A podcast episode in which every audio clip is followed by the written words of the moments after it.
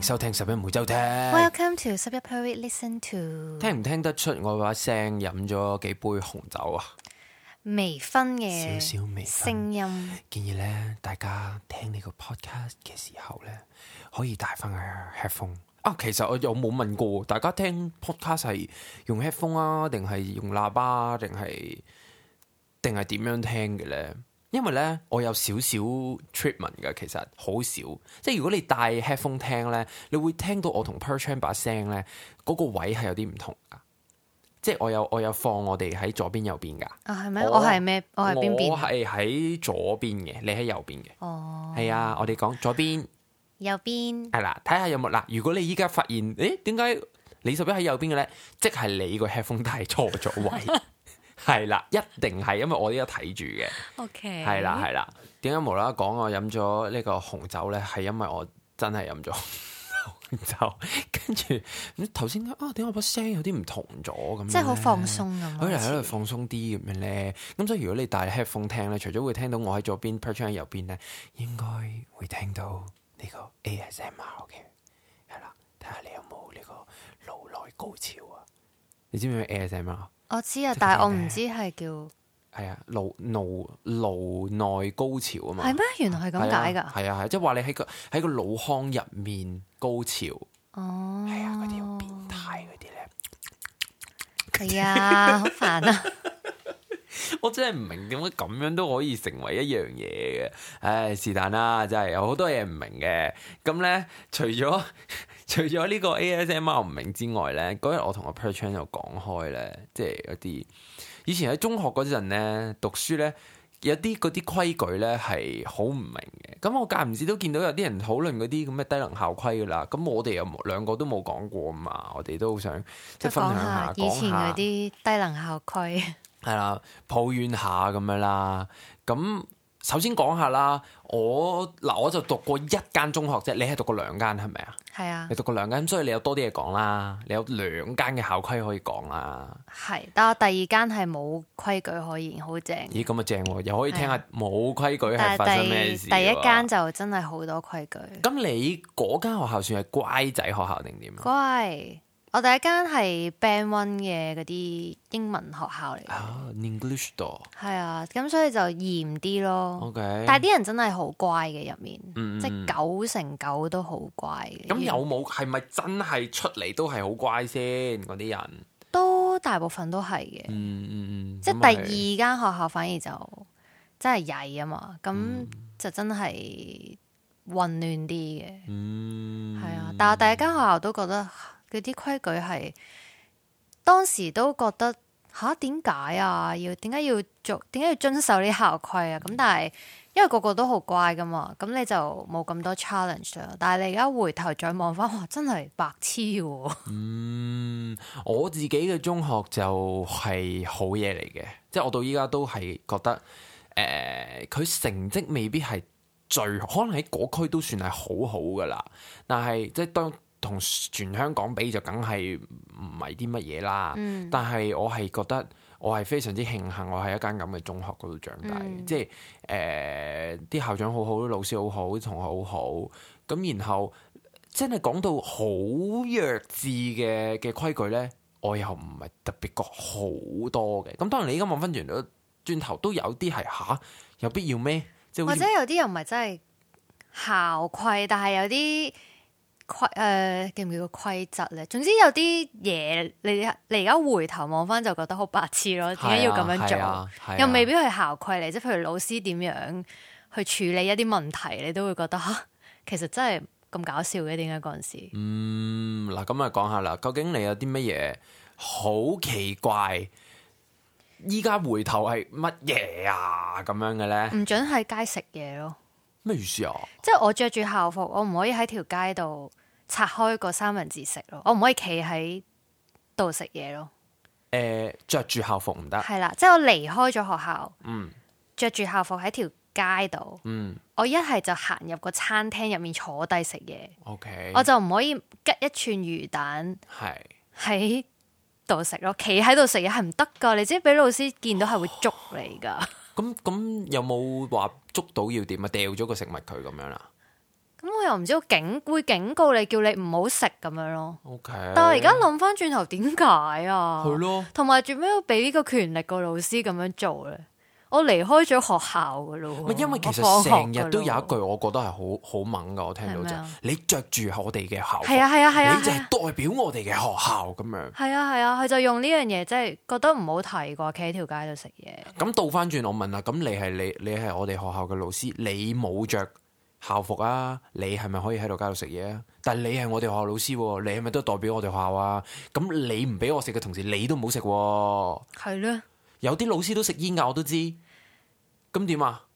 咁唔准我知有啲老師食煙暗誒誒放學暗近匿埋喺角落頭度食煙見到啦。咁咁呢啲點計先？嗯係咯。哇！咁呢個我真係呢呢個我係我諗翻轉頭係覺得係嗰陣時我哋咧誒，我哋中學嗰陣時咧係好興一種食物係嗰啲攞個膠袋仔裝冷麵住啊嘛係啦冷面攞嗰個誒竹籤喺度篤篤篤嗰啲咧，係咁有一期係好興係啊係嘅。啊係啊。咁我哋如果要買嚟食，我哋係要匿埋食噶咯。好慘啊即係你唔可以一喎，首先你一定唔可以一路行一路食嘢啦，唔完全冇可能噶啦。係咁然後你就算企埋喺依邊，你都真係要企去啲你覺得你老師唔會經過嘅位哦先可以食咯。一係你就攞晒翻學校坐低食，嗯總之你永遠唔知點解着校服係唔可以企喺度食嘢嘅。嗯，但係你即係話你間學校其實係同嗰個商場好近嘅，即係或者你食買嘢食嗰個地方好近嘅。附近咯，嗯，附近咯，但係真係老師真係會經過嘅，因為你咁好講，煩 啊！我諗起咧，其實我唔係好肯定我間學校係咪都係咁樣，我就冇乜印象唔得嘅，因為我記得我成日都放學咧就會買只熱狗啊，嗯，買串魚蛋一路行翻屋企咁樣一路食，好開心咁樣。唔得㗎，我哋我記得我係成日都咁做嘅，就應該冇呢個問題。即係你間學校冇專登捉呢樣嘢，係啊啦，，但係咧，我就醒起咧，我哋老師咧係會有誒、呃因為我哋學校附近有一個大商場，咁然後遠啲，可能行十零分鐘咧，有另一個細啲嘅商場，但係嗰個商場會再多人啲嘅，多人過嗰個大商場嘅，同埋好多嘢食嘅入面。嗯，啲老師係會特登走去嗰度仆啲學生嘅。哦，係啊，即係特登企喺嗰度睇下有冇學生喺度搞事咁樣嘅。which 其實我哋啲搞學學生事，我啲學生乖到黐，所謂嘅搞事可能就係誒勸食話冷。面咯，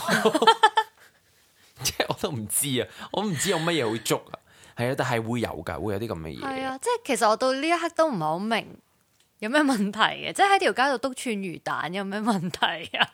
係咯有，幾影響個校風咧？其即實係咦？你你唔好黐線㗎你唔好佢篤喺呢街度單啊喺街度篤魚蛋啊係佢，啊，嗰啲學生好衰噶，篤魚蛋啊咁，即係你話哦，即係唔好喺講條出街嚟都啊有啲度唔好喺尷條街度尬。食煙，着住校服咁，我明啊。係啦，食煙我都明啊，甚至係飲酒啊即係嗰甚至啲係偷偷地嗰啲咁嘅話咩拍拖啊嗰啲咁樣咧，我都明嘅。係即係真係咁細個咁樣做，會誒、呃令家長好擔心。係咁我明嘅，我都明嘅。食嘢啫喎，大係佬。咯咁我飲水得唔得先？飲水得唔得？飲水應該得嘅，咁我飲水，我飲檸檬茶得唔得？即係你。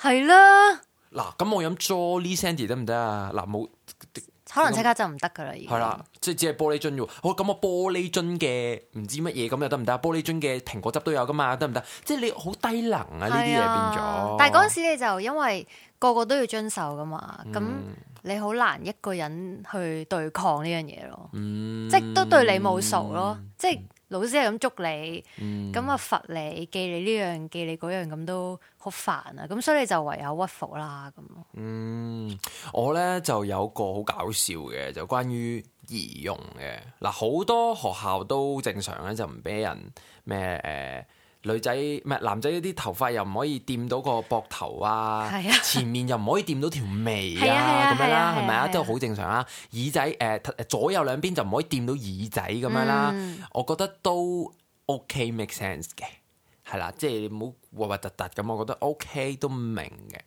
咁但係咧，我哋學校有個奇人，好好笑，就係咧佢成家都係披頭四咁樣樣嘅，嗯即係成家都係啲頭髮咧係一個蓋咁樣嘅，嗯然後你係睇得出佢唔係因為為咗有型而咁樣做嘅，佢係欠，反而倒翻轉佢係因為欠缺美學而唔知道點樣處理啲頭髮， 嗯，所以留到好長，因為係 OK 唔好睇，同埋嗰條友我到依家都記得佢個樣㗎，木嘴嚟㗎。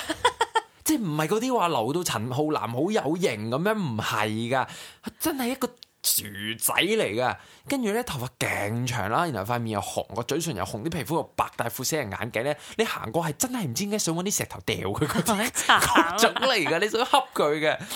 咁啦，咁我唔識佢嘅，佢好似高我一兩班，我唔識佢嘅。但係咧，成佢同埋佢行路嘅姿勢都好奇怪，總之一個奇葩啦，一個奇人嚟嘅咁樣。咁咧。誒佢、就多次俾學校捉佢，誒、頭髮過長，嗯，係啦。跟住我哋有一日見到，誒佢個耳仔嗰度，即係佢啲耳仔咪佢耳仔啲頭髮，誒、即即係話個頭係啦，左右兩邊啲頭髮掂到耳仔嘛，佢一嘢打橫咁樣喺個剪咗耳仔佢上面剪咗個打橫，咻淨係嗰個框框掂唔到耳仔，係啦。跟住全校都奈佢唔何咁樣啦，係然後就叫佢家長嚟啦。就發現佢家長都都係係咁咁嘅，噶，就冇所嘢以好。點係真冇係嘢冇好好講講啊！係佢阿爸都係咁樣噶，其實呢啲老師係吹佢唔漲 噶啦，因為你家長係咁咧，佢冇辦法逼你噶嘛，啊冇計啦，陳生，即係冇得俾壓力 你啦。咁冇計啦，對唔住啊，叫你嚟咗趟，我都睇清楚你焗下個樣，我都明點解你個仔會咁樣 好啦。搞笑啊！呢個真係佢真係咧，前面掂到眼眉嘛，一嘢打橫剪，係但係一樣嘅個 volume 各樣一模一樣係，真一嘢打橫係剪係斷咗啦嗰。個你話我邊度有問題，我淨係嗰個位剪走佢，其餘一模一樣都係成好笑啊嚿嘢咁樣嘅。呢個真係好笑。但係我我都 appreciate 就我學校冇繼續揾呢個人麻煩咯唔。係因為冇辦法啦，即係啊係我就係話終極啦，佢父母都係咁嘅樣咧，係啊你冇辦法逼同埋佢。你處理咗啊，嘛，你一夜就係啊剪咗佢 OK，係咁咯冇嘢好講吹你啦。唔漲啊，吹你唔漲呢個。嘅，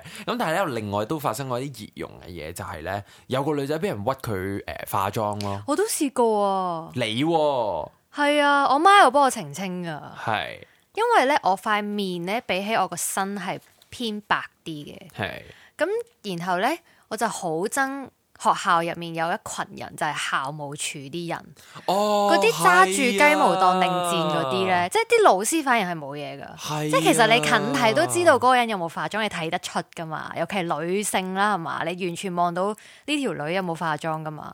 咁佢、校務處嗰啲阿嬸咧就話我有化妝，跟住我媽就話冇啊，佢係咁噶，攞啲水洗佢塊面啦，睇下啦，冇啊，佢冇化妝噶咁樣。咁、就係因為我天生我塊面比較白。嗯即係因為手手腳腳我係好容易曬黑嘅，尤其隻手咧係好容易，即係好似有個色差咁樣啦。嗯咁佢、就話我有化妝，咁、但係佢都冇真係做啲乜嘅。即係如果佢要做啲乜，咁我媽都會撐我啦。嗯同埋有咩好拗啫？係咯、即係好煩我校務處嗰啲阿嬸真係即係特有咩好拗別討咯我厭真係唔㗎佢好哋明。係。嗰陣時我哋班又係有個女仔，又係嗰啲乖乖女，即係同 Per Chan 嗰啲一樣樣嘅，係瘦瘦瘦瘦削細細粒咁樣嘅。佢咧就係、倒翻轉係因為佢好容易面紅，就話佢搽胭脂，就話佢搽胭脂，同埋咧唔知點解咧，有無奈啊啲女仔咧佢塊面咧咪會有陣有啲毛，好幼好幼係一陣毛，即係唔係條條，係直頭咧好似你滴啲水珠落去，佢會嗯 bounce 走嗰種啊，佢就係咁啦，成面咧有啲好短、好短、好幼嘅白色嘅毛，好、嗯你要顯微鏡先睇到嘅。咁你遠睇落去咧，咪好似搽咗粉底咁樣咯。嗯，咁就咧多次捉佢落去，我講係多次喎，唔係一次喎，係成日都捉佢落去校務處話佢化妝咁樣啦。咁點咧？捉佢落去，咁然後即我場落妝俾我佢哋睇啦。我哋個班主任就又走出嚟，你有乜可能屈呢個女仔化妝啊？有咩好講啫？你要化唔化妝？你哋咪你你咪準備支落妝油喺度咯係，啦做乜嘢啊？究竟煩我天生係咁嘅樣。喂，但係好似真係普遍嘅誒訓導，唔係唔係唔係誒校務處嘅秘書姐姐咧，係好普遍都係麻煩嘅喎。係啊點但係點解咧？唔知啊，即係嗱，大家都係打份工，即係唔知點解個面口又衰啦，係喎黑口黑面啊，問佢嘢啊，好似唔想答你啊，但係專係揾你麻煩嗰啲，就係呢啲校務處入面嗰啲人嚟嘅。係喎點解係即係你覺得煩到要個老師落去解釋，係啊，個老師都覺得連我哋個煩啊。班主任都覺得冇問題喎。即係應該啲老師同校務處啲阿嬸都唔 friend 嘅，其實應該。可能係特別有一兩個咯。其實我真係 overall，我真係覺得我學校都算融洽嘅，都唔係個個秘書都衰嘅。但係係有陣時會有一兩個係特別麻煩嘅。但係依個問題就係、嗱，我唔知有冇聽眾朋友做過秘書，或者你屋企人或者朋友去做秘書，可唔可以即係幫手澄清下咧？即係唔係㗎？其實秘書都好㗎，你解釋下點解咧？喺一個咩嘅環境之下，啲秘書要咁咁係叫秘書啊？係咪叫秘書啊？我唔知佢哋叫書乜啦記，誒書記，書記姐姐，總之校務處嗰啲人書記姐姐啦係啊係啦，即係做乜嘢要咁煩做啫？乜心情咁差啫？係啦，啲老師都未發脾氣啦，係啊對住四十隻即係馬啲訓騮，導都冇嚟捉你咧，個校務處喺度屈你。係咯，有咩咁有咩咁黑人憎 咧？有一個咧，我覺得都幾搞笑嘅。嗯其實佢都唔唔知算唔算係校規啦，就係、呢： 咧，你逢係有鐘聲響咧，你係要停低嘅乜嘢中學啊？係啊，乜嘢啊？即係係嗰、個鐘聲響咧，你係要停低噶，哦乜嘢啊？中即係你行緊，你要企喺度哦咯。中去中七嗰年都要咁做，誒、哦唔係，因為你中我七另一個學校係啦。啊，我唔記得之咁後，因你為中之後五嗰年係咪之都後係要咁做係先？啊，咪全校都要噶，冇話分咩中四五就唔使咁樣噶。乜你 唔覺得好正咁樣？即係做緊一樣嘢，但係突然間停低晒咁幾時喐得？翻咧？咪響完咯，哦，即係佢響嗰個嗰個落堂上堂嗰個鐘聲，個跟住跟住佢響，你就要企喺度咯。你你大家試下想像下，即係如果你屙緊尿咁點咧？攣住咯。停低咯， 嗱，大家想像下，嗱，你一定係你喺間學校附近一定有民居噶嘛？好好笑噶。你嗰個住喺對面屋苑住三十六，誒唔好住三，住十五樓嗰個望落嚟，誒睇下呢班白痴仔又停晒喺度啦。因為咧，我哋之前搬嚟台灣住嗰個地方咧，附近係有學校噶嘛。係，跟住我成日聽到嗰個鐘聲都會你好想諗停起低，啊嘛我？都會諗起我入面啲學生有冇 停 低。啊喂，咁老師使唔使停低？老師我唔知喎，老師應該可以行嘅，咁咪好怪咯。係咁有階級觀念噶嘛，哦，因為咧呢、呢個所謂嘅鐘聲停低，我諗大家都唔陌生嘅。係但係只限於小學。我小學係咁嘅，即係咧小息。我中六七嗰間學校唔使嘅，係咯，冇噶，我哋好我哋係怪喎鐘聲響跑添啊，即係跑翻跑翻去個教室度咁係樣。啊！我哋咧，即係我諗好多小朋友都都經歷過啦。小息好啦，就嚟打鐘啦。咁咧，嗰班咁嘅低能仔咧，成班低能仔咧就會喂你打鐘打鐘啦，打鐘啦，打鐘啦，擺定 pose 咁樣啦。跟住咧就 會 Superman 啊，誒蒙面戰戰隊啊，誒數碼暴龍啊咁樣啦。咁就哦。咁就會停咗喺度咁樣，就係好得意啊咁樣，咁啊就就老師就趕我哋排隊排翻隊落去落去落翻去課室咁樣。小學啊，我講緊中學咩料啊，大 佬，唔好知啊，低能啊噶呢個真係，好好笑噶，但係其實好低能啊呢個真係。好啦，跟住咧講下我哋嘅誒小食部啊，我小食部都有規矩喎，有咩規就矩？啊係唔準賣誒魚蛋燒賣用吉嗰啲。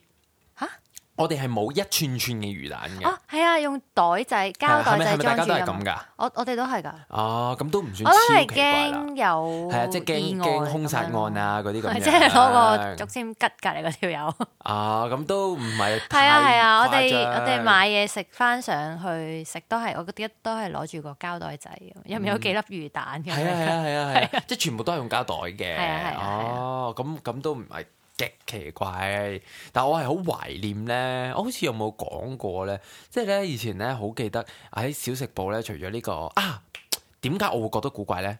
因為我小學係有嘅。我小學係反而我小學嗰陣咧，我係有得買一串串嘅魚蛋哦係咩？係啊，反而咁，所以我先覺得奇怪，誒點解點解嚟到中學咧，可啲能魚蛋係一袋袋嘅 可能有意外，所以就費事。可能係啦，即係可即能係曾經發生嗰個年過，代仲未發生，咁就大家用曾經發生過有人用個竹籤嚟篤人啊，可能係，可能係，可所能以先係至會轉咯。咁都都都明嘅，即係安全上嘅考慮。咁但係咧，我好記得嗰陣時就係咧，誒、呢、個去到中學嘅小食部啦，跟住就誒佢哋有一個福字麵嘅，係賣好似十三蚊咁樣嘅，就得會淨係得碗麵嘅啫。然後咧，佢係攞一個綠色嘅膠塑膠碗，有個蓋嘅，都係綠色嘅。然後咧，佢就放定一個個麵，啲麵粉倒好晒喺入面噶啦，就啪啪啪啪啪搭高佢咁樣。然後咧就行過去，誒唔該，我想要個麵咁，咁佢就會攞個麵出嚟，然後就攞開個蓋，撳熱水，跟住吸翻埋個蓋，咁就對俾你。嗯咁你就攞翻去你個位嗰度，咁就焗可能幾分鐘咁就食咁樣。嗯，我依家我我願意俾好多錢去食嗰個去麵，食翻嗰個麵，即係我願意買翻張機票。當然喺唔使隔離嘅情況之下啦即係買嗰個回憶。吓，係啦，我會願意買機票翻返去香港，搭車搭的士去翻我個中學，然後去食嗰碗麵，即係嗰個真係一個回憶嚟嘅。嗯以前同啲同學仔放咗學就喺個誒、呃個小誒、呃小食部出，唔係唔係好多凳喺度嘅，咁就喺度食麵啊、傾偈啊、溝女啊、影相啊，然後做功課啊，做晒先翻屋企啊咁樣。咁呢啲就真真係真係回憶嚟噶咯。就係關於外表我都仲有嘅，就都係裙嘅長度啦，哦嗯，即係一掂到個膝頭哥咧，就話你短噶啦，即係一定要長過膝頭哥，係啦，長過個膝頭哥，同埋咧有哦咁樣長嘢，到腳眼咁，佢捉唔捉你噶？咁啊死梗啦，又唔得噶咯，又唔得，好煩嘅。同埋咧有一個係好唔 make sense 嘅，就係、嗰個冷衫嗯咧，以前咪好興，有啲人話冷衫係闊到勁，即係有因為嗰啲闊有長女仔個咁波好樣。大，就要遮住自己個波。咁然後咧，咁我覺得你唔俾太大，我覺得都啱，都可以，嗯即係個理解啦。咁但係佢嗰個 standard 咧，係嗰個冷衫嗰個嗰個長度咧，係要去到條腰度吓喎。但係你嗱哦咁咪你縮咗上去咯。係啦，你用個腦諗下就係、 你嗰件長袖冷衫，如果咧你個袖係可以冚到你隻手嘅話，咁、嗯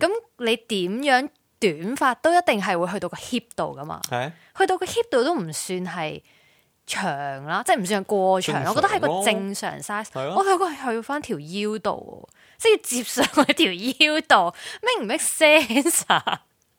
跟住嗰陣時咧，我哋翻學咧，咁梗係唔會理佢，因為你冇可能買一條，即係買一件冷衫係嗰個腰線係會咁樣喺條腰係度，但係個袖啱係冇噶嘛。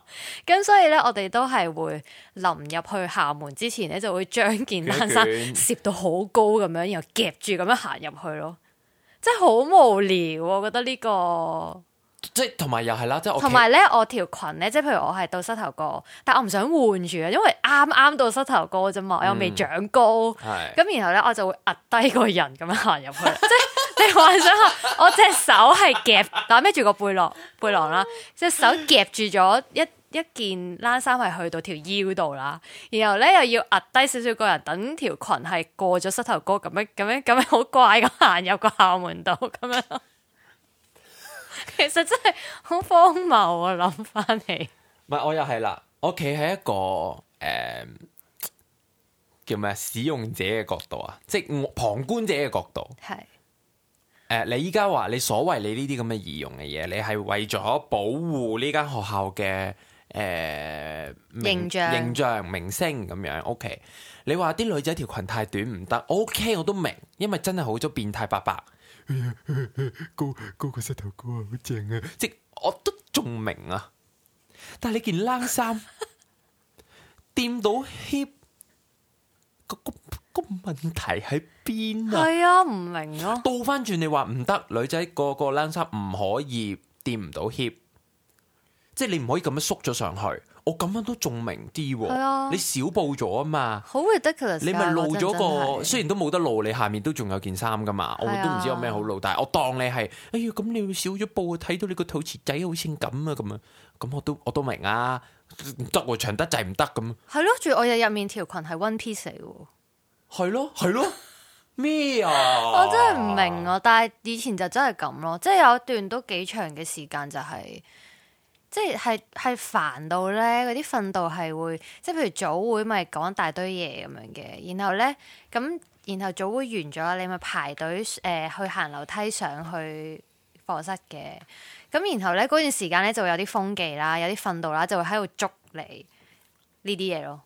即係如果捉你，你就要冇得上去啦，你就企喺度，跟住佢就警告你啊乜鬼啊咁樣嗰啲，好煩，即係好浪費人生嘅時間咯。同埋我覺得咧，真係我唔知會唔會有老師校長聽我哋嘅 podcast 咧，即係咧呢啲嘢此風真係不可長。有好多咧嗰啲咁嘅以前做 prefect 嗰啲人咧，佢後尾係會做咗警察嘅。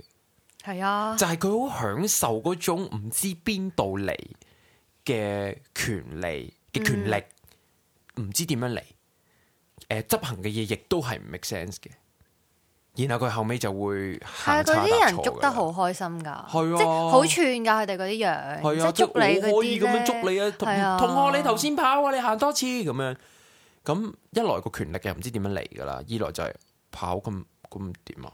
點解要行多次啊？即係嗰嗰條校規係乜嘢啊？即係唉此風不可長。係啊，你唔真係唔好亂咁俾一啲唔知點嘅權力一啲好細個嘅人，因為我都親眼目睹過係誒、呃我有個誒、呃叫做係 APA 嘅師妹啦，咁佢未入 APA 之前咧，佢讀緊中學嗰陣，我已經識佢噶啦。咁佢當陣時咧就係喺一個類似 drama club 咁樣嘅地方入面，咁又要做一個演出，咁我就係嗰個演出嘅誒、呃 music director 咁樣啦。嗯咁咧我就真係親眼見到佢咧喺度無啦啦訓示自己啲師弟妹喎，嗯即係因為佢係最大個嗰、個，佢無啦啦訓示大家喎，鬧得好爽喎。嗯，佢一個係諗死啦！呢、個妹豬做乜嘢啊？佢佢佢邊度得嚟呢一個嘅 authority 去做呢件事咧？嗯咁你同埋誒一來鬧嘅內容又唔啱啦，二來係聽嘅人亦都唔覺會有咩得着啦，咩即係太細個啦，可能一個、嗯即係等於一個可能一個中六嘅女仔走去無啦啦鬧一成班中一嘅小朋友咁係樣，啊，咁幫唔到任何嘢，但係你淨係即係權力會成癮噶嘛呢呢樣嘢去到大學都有好多㗎，係啦，尤其係嗰啲數嗰啲啊嗰啲咩咧喺度咩廿四小時喺度質質你嗰嗰啲啲屌啊嘛。會啊叫屌會嘛，黐係啊線嘅真我係。記得咧，我哋大學咧嗰陣，即係成年啦，誒、已經完咗噶啦，嗰、個 society 已經完咗噶啦，最尾一個 show 噶啦，咁樣最尾一個 show 完咗噶啦喎，我哋之後畢業噶啦，即係冇冇再下一個 show 噶啦，完咗嗰個都要屌會啊！黐線，哇！真係你哋明唔明搞嗰個 show 已經攰到咧死噶啦，即係得翻半條人命啦，翻嚟仲要呆晒，咩又淋晒雨啊，咁樣食晒屎俾我咁就樣，走翻嚟咧就繼續喺度聽你哋講，喺度放空晒咯，唔知你講乜咁樣。唔係因為有啲人咧，但係其真實係原來即係你你當時你因為大家都係咁咧，即係大家都有嗰、個嗯係係嗰個潛規則係可以咁做咧，然後你就覺得冇問題嘅。當時你唔明點解嗯嘅，但係你回頭望翻就係你憑乜啫？你邊位啊？做咩要聽你講呢啲啊？食屎啦！我就係、我係好清醒嘅，因為我哋都你不嬲都好清我醒哋讀緊嘅。書嗰陣都有，就未去到你要咁嚴重話咩廿四小時喺度狂鬧呢啲咁樣嘅，即係自己同學間啊，成日會開呢啲會，然後咧大家都知道呢樣嘢係冇意思嘅，但係大家會坐咗喺度，我咧係第一個帶頭走嘅，嗯即係我會知道做咩啫你哋，你哋讀書咋係，你估即係你你衰啲講啊，衰啲講啊，你出嚟做嘢啊，你都未必要孭到一個咁大嘅責任啊。係啊，你都喂，譬如話最簡單，你簽一份合約，其實點解你要賠？點解你違約要賠錢呢？因為你有呢個 option，你嗯可以違約噶。其實你用錢去去誒、嗯去賠償翻，就就係噶啦。即係我講到最極致啦嚇，我講到最極致。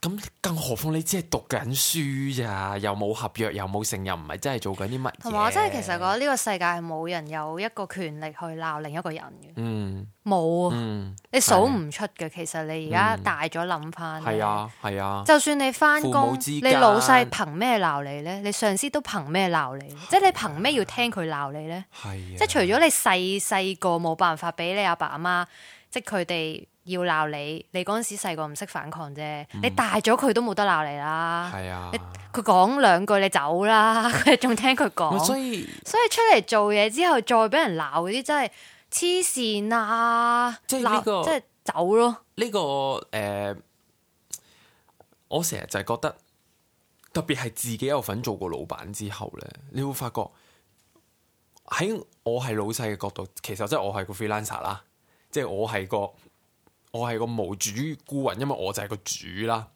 我去揾我去請人翻嚟幫我手，其實我係真係應該要啲員工係我大佬喎。以禮相待咯。唔唔其實單止同埋係咁啊，你哋先係我大佬啊！因為其實我係買緊你哋嘅時間同服務，去令我變得有錢啊！嗯，係你哋幫我變得有錢啊！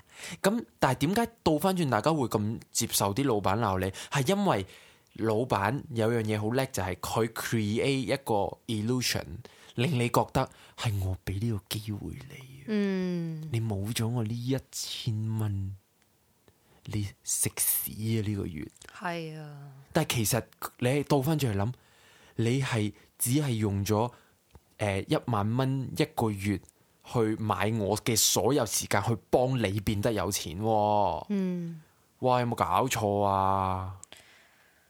嬲 嬲嬲地係咯，諗諗下都有好嘈啊嘅，開多集嚟鬧。開多一集嚟啦！哎呀，講翻講翻啲第二嘢，第二啲嘢，啊，咁我覺得仲有一個嘅，哦係點啊？都係中儀學容嘅都係中儀學容，係係係都係有啲搞笑嘅，係但唔係校規嚟嘅，係。就係咧唔記得帶書係要罰企啊。好低能啊！呢個真呢個真係我諗翻轉頭，仲要咧，我嗰時罰企咧係又冇話誒，你罰企你企去即係死去誒側邊企啦，又唔係我企喺個原位度喎，即係我擋住後面啲人啊， 無啦啦我就企喺度，跟住但係咧咁我都要繼續上堂噶嘛，咁、我隔離有人噶嘛，咁我都要睇書噶嘛，咁我就會彎低身體 我隔離個同學本書，但係我諗諗下其實我白痴啊，做咩做咩冇帶書罰我企啫？係咯，即係你話我冇做功課，勁唔做功課，你罰我都理解啲。我唔記得帶書啫，我拎咗翻屋企做嘢，我翻嚟唔記得咗帶，係咯，使唔使罰我企啊？點解 啊？係即係呢個罰則好無聊啊！係啊，唔係咁，同埋咁我好啦，我譬如話我罰企咁樣，咁我係咪唔使上堂先？又唔係噶，又又唔要係上堂噶，喎。咁你你依即家係佢究哋竟罰你，令你辛苦咯。咁你要繼續上堂，咁你你譬如你誒抄 notes 啊，咪好辛苦咯唔。係倒翻轉，如果係我罰你，依家即刻翻屋企領啊！即係咁樣先係罰啊嘛！你罰完係會幫助到件事噶嘛？係啊你翻屋企拎咯，我罰你翻屋企拎，係啊，或者係我罰你誒唔知點樣誒、呃抄咗嗰個課堂個課文，即場抄咁樣，即場睇咁樣，即係你你有啲係嘢啦同嗰樣嘢直接有關係先得噶嘛？罰我企罰企做乜 Q 啫？我成日都好唔明呢啲嘢，我 好唔明啊！！罰企我真係即係唔記得帶書罰企，我覺得係好荒謬嘅都。所以講起呢，即係呢一種嘅罰則咧，我覺得我學校咧，我唔知究竟係我學校定係某一啲老少師啲做得好咧，就係、咧，譬如有啲嘢我哦譬如考試唔合格啊、成啊咁樣啦，罰留堂喎，咁你罰留堂聽落好負面啦。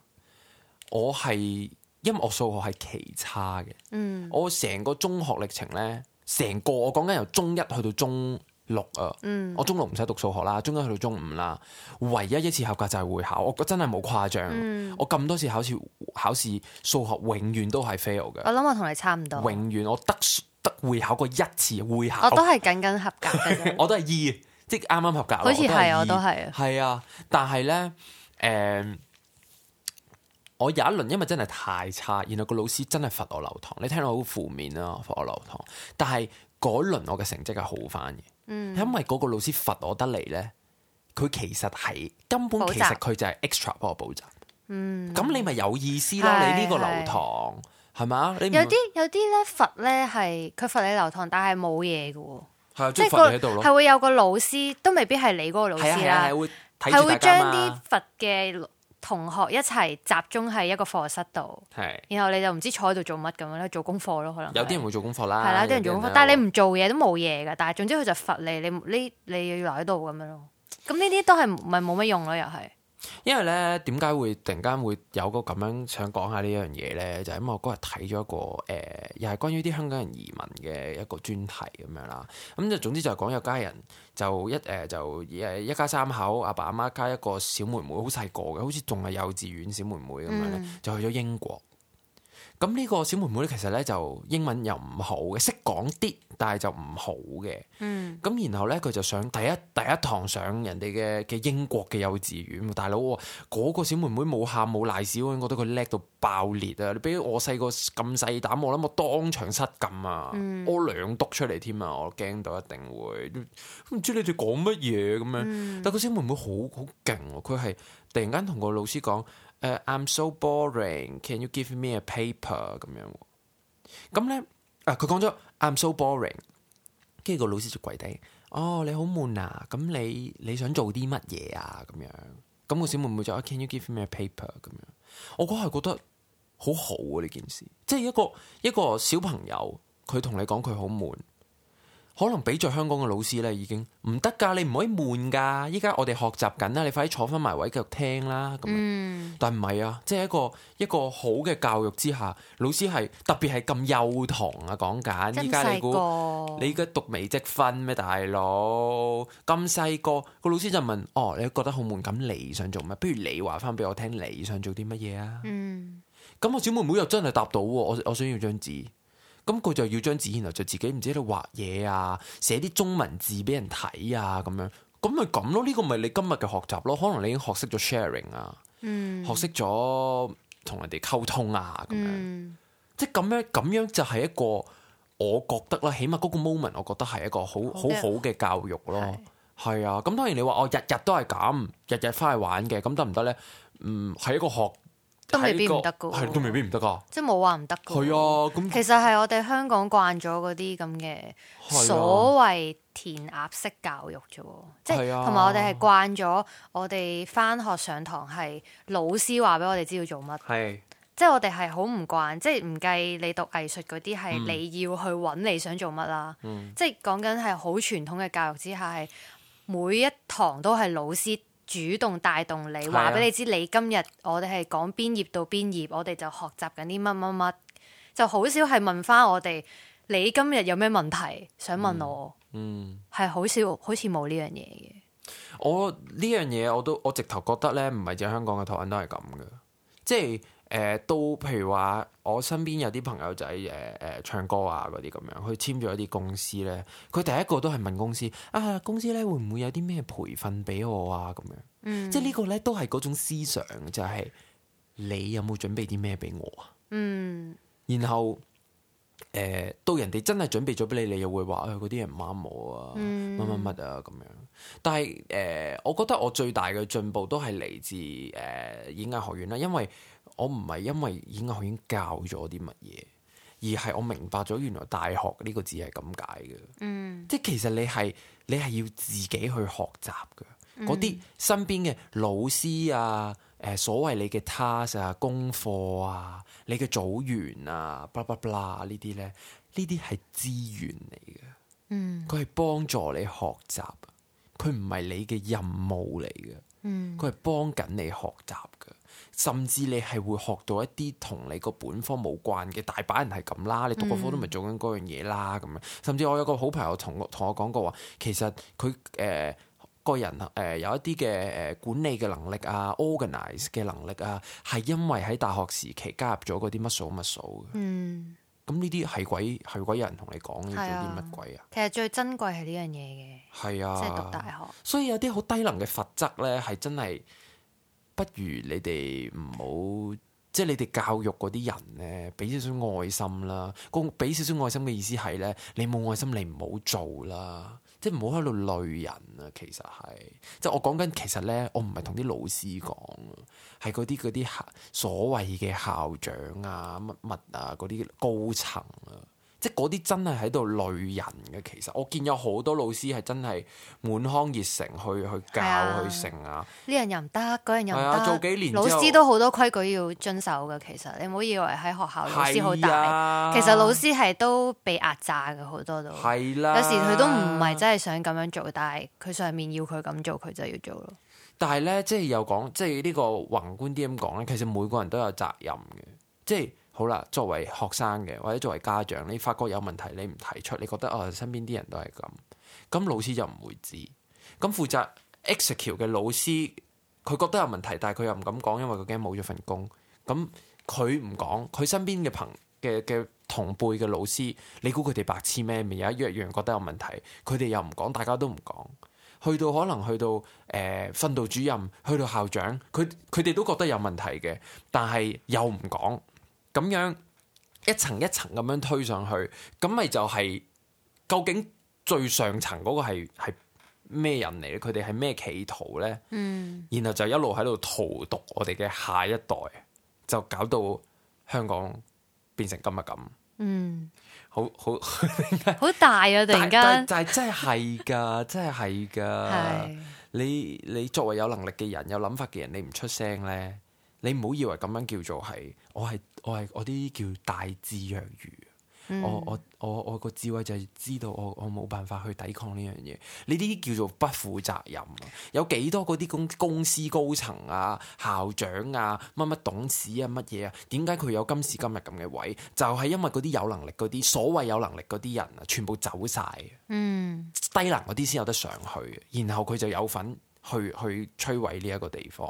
同埋唔好覺得嗰樣嘢細細件就冇所謂咯。嗯，即係好多樣細細件唔合理嘅事加埋就係好唔合理就錯晒噶啦。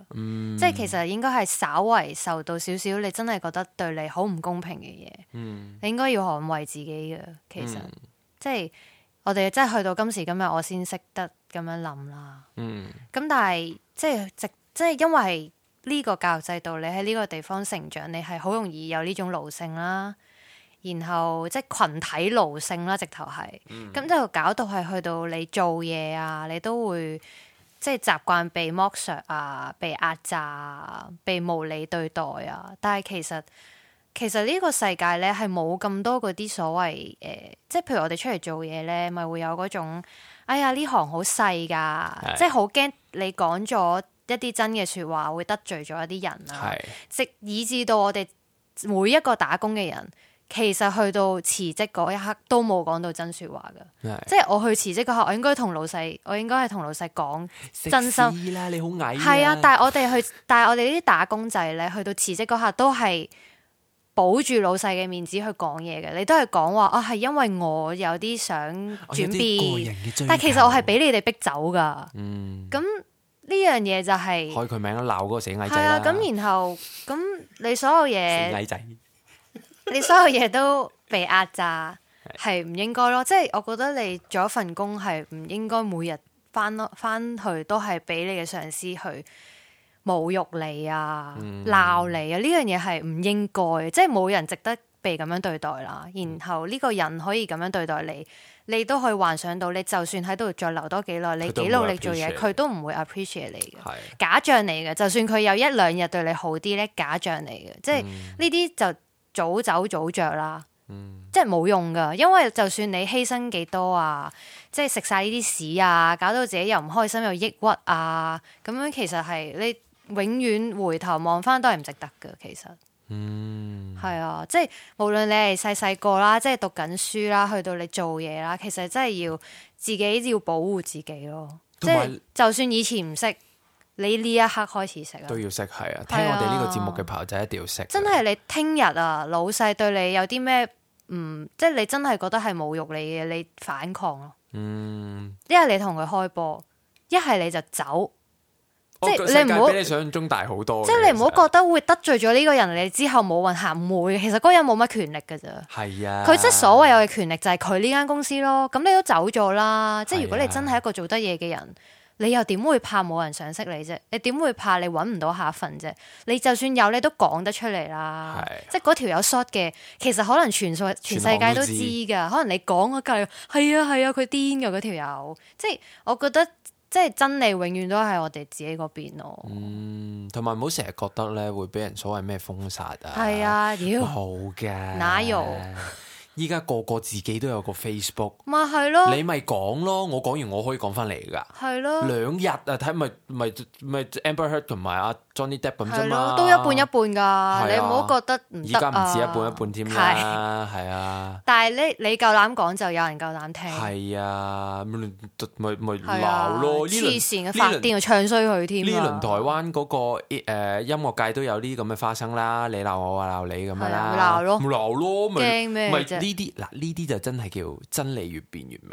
嗯，係啊，你真係有有大家，大家都言之有物，然後又有足以一個長嘅時間，又公平嘅情況下，你有份講，我有份講，咁咪講咯，咪拗到有一日咪哦好啦，我撐呢邊，我撐呢邊，甚至誒咩、兩邊都唔撐啊，兩邊都撐乜乜乜咁你咪到時咪慢慢再決定咯。但係就唔會有話嗰啲啊你啊你得罪我，你唔使指啊喺呢行立我足唔啊。信呢啲嘢。唉，一來咧，你你吔茄啦， 首先你食屎啦，第二。你再 去食多督你屎先啦你，冇咁大影響力嘅冇噶，其實真係冇噶。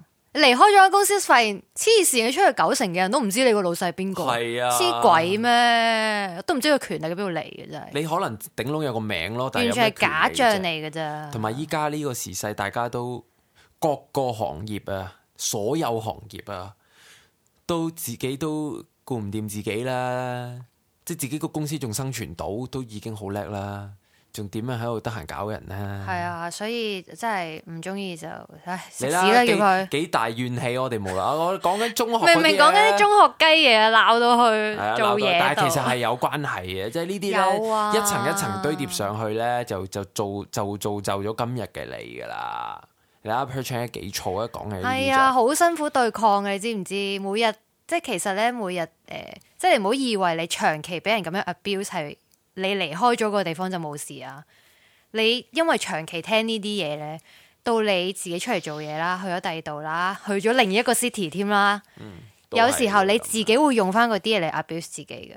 係係啊，因為太多人同你講咁樣唔得啦，然後你之後你做啲咩，你有時都會聽到一把細細聲嘅聲就同你講唔得咯，你就諗翻嗰把聲喺邊度嚟，一開始就係你間學校嚟嘅，係啊，各位執行呢啲誒校規嘅朋友，或者寫呢啲校規嘅朋友咧，即係即係重新諗過係啦啊，即係如果即你係你諗下你以前受過幾多屎，你而家有冇必要俾下一代啊，你小朋友再受翻呢啲屎啊？嗯歡迎咧收聽咧一個反對生仔嘅 podcast。哇！我哋咧今集時間差唔多，你怨氣嘅舒舒壓啊，直頭噏咗成個鐘大家啦，聽完都係吓，啊，舒服晒 啊，即係鬧下啲老細啦，係啊 鬧下老啲師對你差嘅人咧，開口鬧佢啦，黐係啊線，其實真係依家唔再唔鬧咧，即係等幾時啫？係咯，等幾時啊？誒等中第二次武漢肺炎咩？係啦，好啦，咁咧今集時間差唔多啦，記住去我哋嘅 IG follow 我哋啦，同埋咧去我哋嘅 Patreon 啊，李十一同埋咧 Per Chan 嘅 Patreon 咧，誒、加入會員支持我哋啦，咁可以聽到我哋嘅。誒呢一個十一每週聽嘅會員限定嘅，可以聽到我哋啲廢話嘅。我哋會員嗰個會員限定講嗰啲嘢咧，就其實係。好廢嘅係好真唔係，係好廢啊？ 係其實係同每集嘅 podcast 係冇關係一嘅，啲啦能都但冇，係啦，但係咧係我哋可能嗰輪發生嘅事啦，或者咁嗰日啦，嗰日發生嘅事啦，嗰輪發生嘅事啦，一啲小體悟咁樣體體會咁樣啦，咁啊歡迎去嗰邊加入會員，成為我哋嘅乾爹乾媽，繼續支持十一每週繼續走落去啊！感謝你哋啊！好啦，下個禮拜再見，拜拜。拜拜。